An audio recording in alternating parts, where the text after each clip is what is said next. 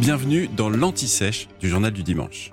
Le podcast qui décortique ces mots qui sont dans l'actualité sans qu'on sache vraiment ce qu'ils veulent dire. C'est une des dernières occasions de profiter de Victor Wenbanyama. Au printemps, il devrait s'envoler pour les États-Unis et la draft NBA.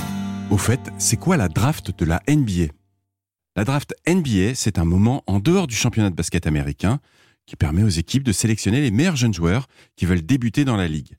Bref, de recruter de futurs stars. Alors, les candidats doivent avoir plus de 19 ans.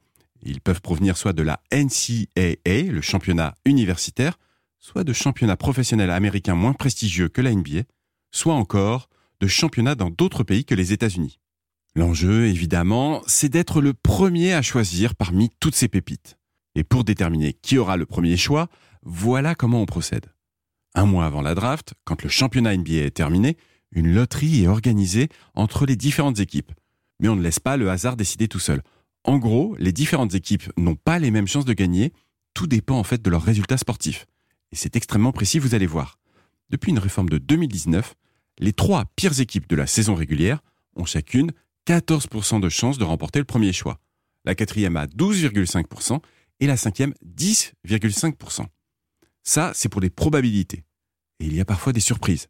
Cette année, ce sont les San Antonio Spurs, avant-dernier du championnat, qui ont gagné le droit de choisir leur futur talent en premier. Vient ensuite le jour de la draft, qui est fixé au 23 juin cette année. L'équipe qui a le premier choix choisit son espoir, puis la seconde le sien, etc., etc. Il y a deux tours de draft, donc en théorie, deux choix par équipe, et donc 60 joueurs à sélectionner au total, puisqu'il y a 30 équipes en NBA. À la fin, il peut y avoir des échanges. Il n'y a pas de rachat au basket, c'est la différence avec le foot. Alors cette année, tout le monde va surveiller la draft pour un joueur, un Français, Victor Wembanyama, 2 mètres 19.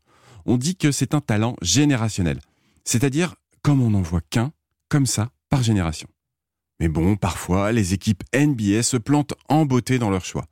Michael Jordan, par exemple, le meilleur joueur de tous les temps, n'avait été choisi qu'en troisième position à l'époque. Pire, Tony Parker n'avait été sélectionné qu'en 28e choix.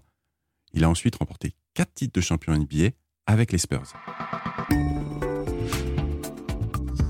Vous venez d'écouter l'Anti-Sèche du Journal du Dimanche, le podcast qui répond à la question que vous n'osiez pas poser. Je suis Vivien Vergniaud et si vous avez aimé ce podcast, mieux si vous voulez écouter d'autres épisodes préparés par la rédaction du JDD, c'est facile. Abonnez-vous, suivez-nous, c'est gratuit. On vous donne rendez-vous trois fois par semaine en podcast et tous les jours sur le JDD.fr. À bientôt.